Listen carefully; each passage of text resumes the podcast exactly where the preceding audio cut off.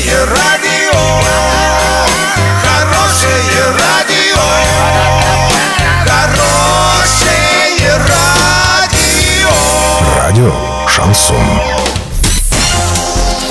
С новостями к этому часу Александра Белова. Здравствуйте. Спонсор выпуска комиссионный магазин «Золотой». Осуществляйте мечты с нами. Картина дня за 30 секунд. Хоккейный клуб «Южный Урал» проиграл КРС «Ойрджи» в овертайме.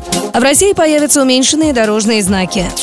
Подробнее обо всем. Подробнее обо всем. Хоккейный клуб «Южный Урал» накануне проиграл команде КРС «Ойрджи» в овертайме. Матч завершился со счетом 3-4. В первой половине матча арчане проигрывали, затем счет удалось сравнять. В третьем периоде гости вновь увеличили счет. Однако буквально за минуту до конца основного времени счет на табло опять стал равным – 3-3. Исход поединка решился в овертайме. Победу одержала команда из Китая.